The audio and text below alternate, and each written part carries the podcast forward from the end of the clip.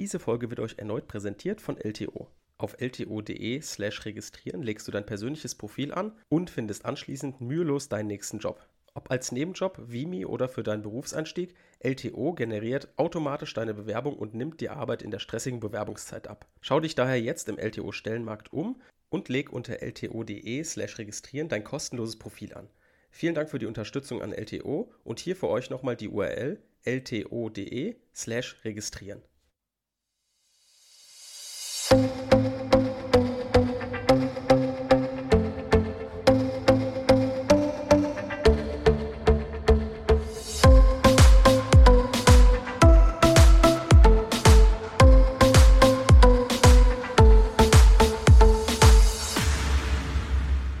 Willkommen zu einer neuen Folge Kurz erklärt.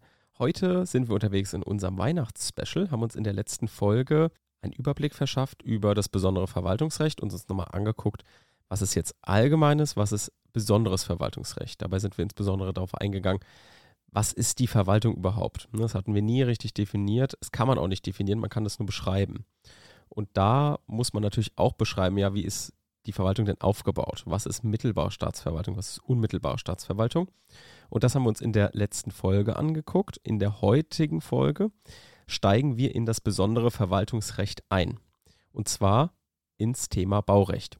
Ich hatte in der letzten Folge schon erklärt, Baurecht ist gerade deswegen sinnvoll, das als Referenzgebiet zu nehmen, weil es besonders gut geeignet ist, um Klausuren zu erstellen, weil es ähm, allein fachlich einfach noch mit die größte Rolle spielt im öffentlichen Recht, was das Studium angeht, was das Referendariat angeht.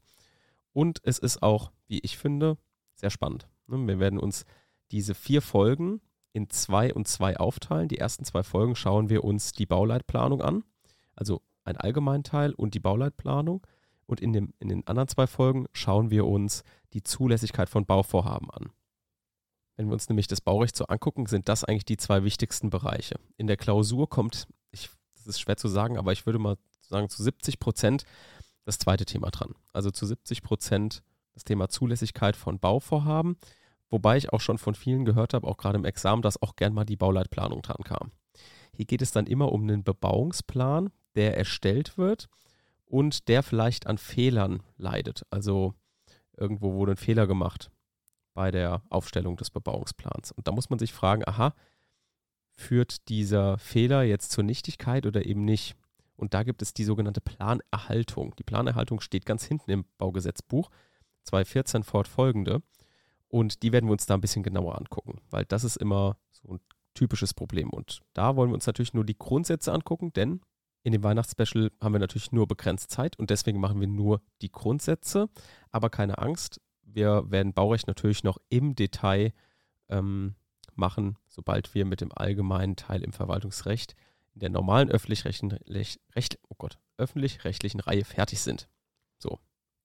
Wenn wir uns jetzt den Begriff Baurecht angucken, merken wir, okay, es geht um das Recht des Bauens. Ne? Kann man erstmal so sagen, kann man erstmal so stehen lassen.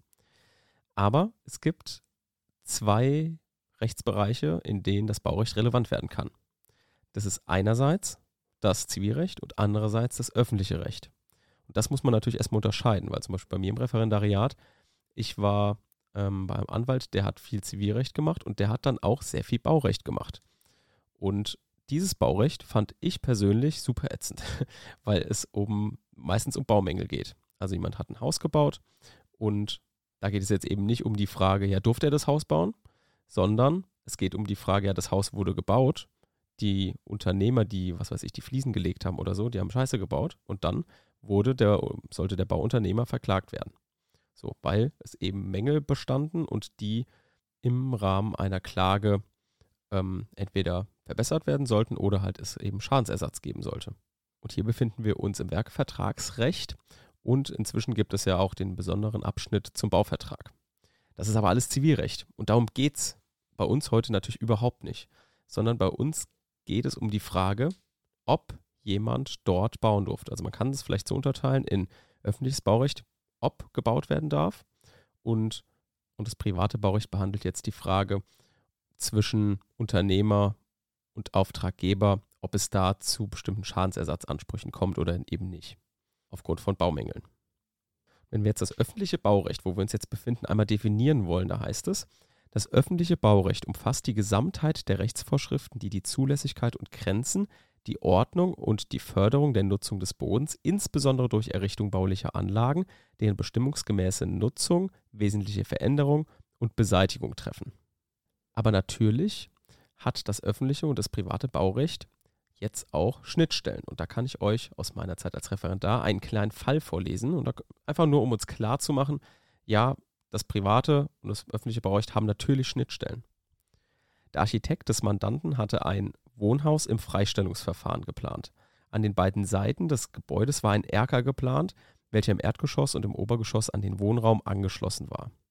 Dieser Erker sollte im Erdgeschoss einen Essplatz und im Obergeschoss ein Badezimmer beinhalten und neben dem Bauvorhaben jeweils um 1,40 Meter östlich und westlich abstehen und 3,50 Meter lang sein. Der Abstand unterhalb dieses Bauteils bis zur Geländeoberfläche betrug 25 Zentimeter. Der Raumgewinn an Wohnfläche betrug ca. 10 Prozent. Nachdem das Gebäude errichtet war, beantragte die Nachbarin bei der zuständigen Bauaufsichtsbehörde ein bauaufsichtliches Einschreiten gegen den Mandanten.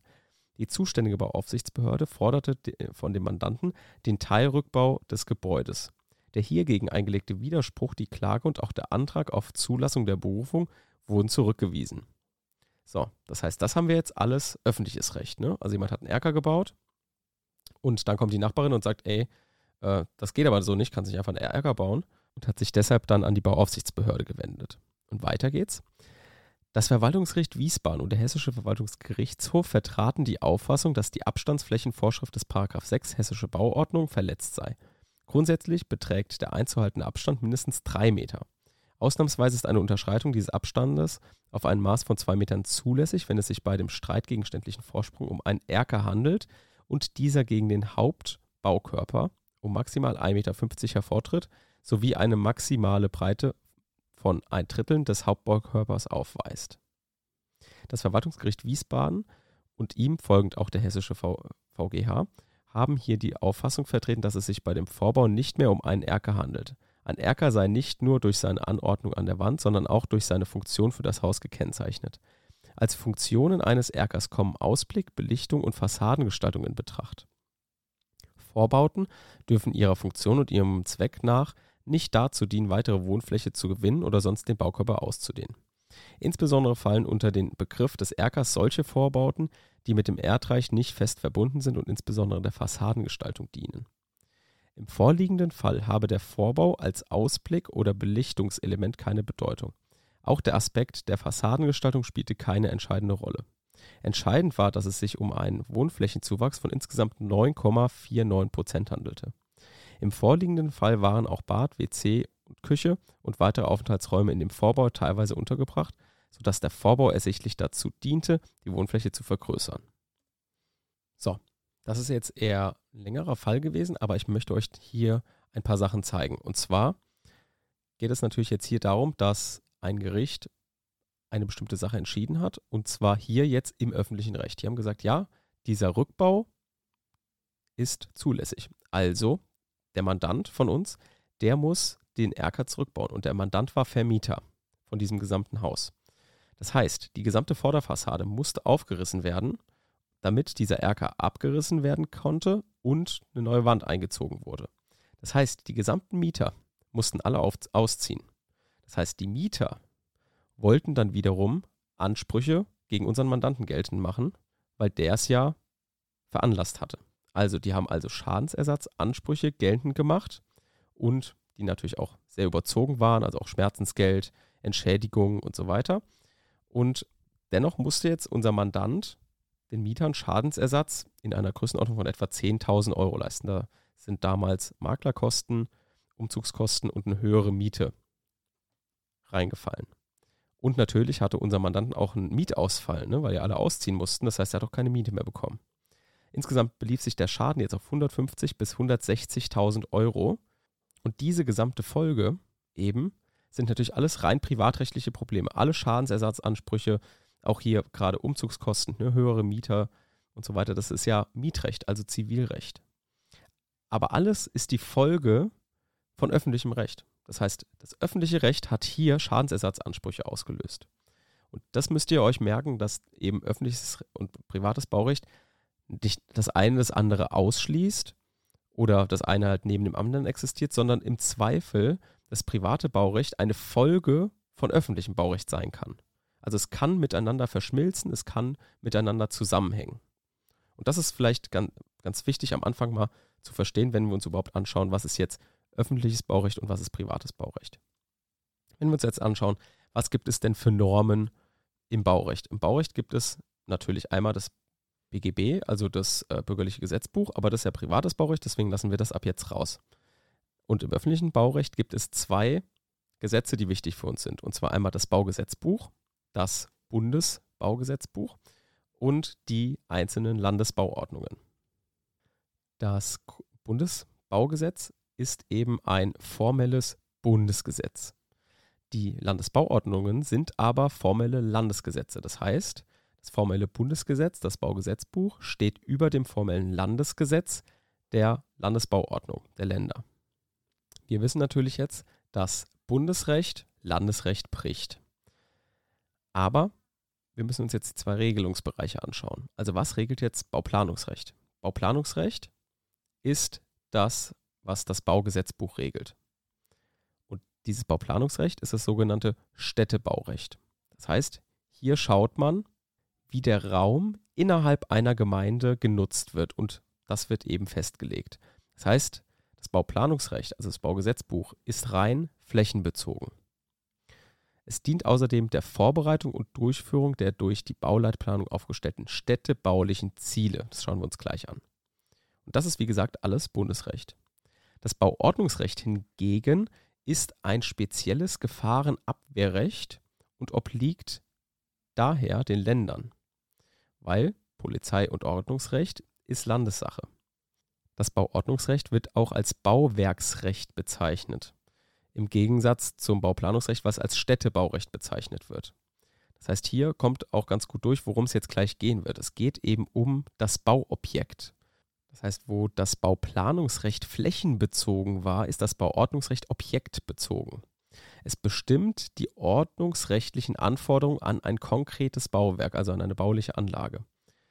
Es ist jetzt eben klassisches Gefahrenabwehrrecht, also regelt zum Beispiel Sachen zu Abstandsflächen, zur Statik, zu Rettungswegen und ähnliches. Das alles ist jetzt Landesrecht. Und um die beiden Bereiche voneinander abzugrenzen, kann man sich zwei Fragen stellen. Beim Bauplanungsrecht fragt man sich, ist mein geplantes Bauvorhaben in diesem Gebiet zulässig? Beim Bauordnungsrecht stellt man die Frage, ist mein geplantes Gebäude sicher? Hm? Da sieht man, welche Bereiche jeweils die unterschiedlichen Rechtsgebiete abdecken. Jetzt wollen wir uns aber das Ganze nochmal rechtlich herleiten. Warum ist das jetzt so, dass Bauplanungsrecht Bundesrecht ist und warum ist es so, dass Bauordnungsrecht Landesrecht ist? Dies folgt aus den unterschiedlichen Gesetzgebungskompetenzen. Also, der Gesetzgeber wollte es so. Der Bund hat die Gesetzgebungskompetenz für das Bauplanungsrecht und das Raumordnungsrecht. Also, wir haben ja gemerkt, ne, das ähm, Bauplanungsrecht, was wir gerade gesagt haben, ist flächenbezogen, denn es soll den Raum innerhalb zum Beispiel einer Gemeinde ordnen. Das heißt, das Bauplanungsrecht und damit das Baugesetzbuch ist Teil von dem Bauplanungs- und dem Raumordnungsrecht. Und das ist geregelt in Artikel 74 Absatz 1 Nummer 18 und 31, also das Bodenrecht bzw. die Raumordnung. Der Hintergrund oder der Hintergedanke des Gesetzgebers war eben, dass für eine geordnete städtebauliche Entwicklung in der Bundesrepublik es einheitliche Regelungen gelten sollen.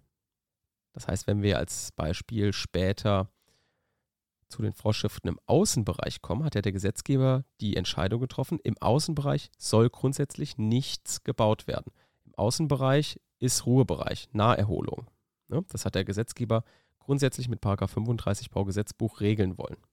Und er wollte jetzt eben nicht, dass das jedes Bundesland unterschiedlich regelt. Also dass beispielsweise in Hessen überall die Häuser verstreut sind, auch im Außenbereich, lauter Splittersiedlungen existieren und in Bayern wiederum nicht. Er wollte das eben einheitlich regeln. Das gilt jetzt aber eben nicht für das Bauordnungsrecht. Das Bauordnungsrecht ist Landesrecht und es wurde auch früher als Baupolizeirecht bezeichnet. Daher, da sieht man, a, es geht also primär um Gefahrenabwehr. Es sind also klassische Regelungen, die gefahrenabwehrrechtlich sind. Und das ist eben Ländersache. Deshalb ist hier der Bund eben nicht zuständig. Deswegen fällt es auseinander, Bundesrecht und Landesrecht. Das heißt auch, ah, jedes Bundesland hat ein unterschiedliches ähm, Gesetz zur Bauordnung.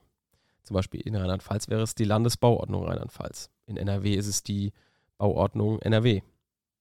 Aber die ganzen Bauordnungen orientieren sich an der sogenannten Musterbauordnung, die 1960 von der Arbeitsgemeinschaft der Bauminister der Länder, AGEBau, erstellt wurde. Das heißt, die haben alle das gleiche Grundprinzip. Ein paar Vorschriften weichen natürlich voneinander ab, aber die, die Grundstruktur ist ähnlich. So, aber unser Schwerpunkt liegt natürlich jetzt erstmal auf dem Bauplanungsrecht, also auf dem Baugesetzbuch. Und in der nächsten Folge schauen wir uns an, was die Bauleitplanung ist. Das ist ja geregelt in 1 bis 28 Baugesetzbuch mit natürlich den Regelungen zur ähm, Planerhaltung 214 fortfolgende. Das schauen wir uns in der nächsten Woche in ungefähr 30 Minuten an. Also die Grundzüge, da wird, das wird natürlich beinhalten einen Aufbau und Klausurbezug. Also was heute der allgemeine Teil war, ist nächstes Mal umso konkreter, wenn ihr das Wissen in Bezug auf Klausuren euch vermittelt. Und damit hören wir uns am 27. wieder. Frohe Weihnachten und bis zum 27. Tschüss.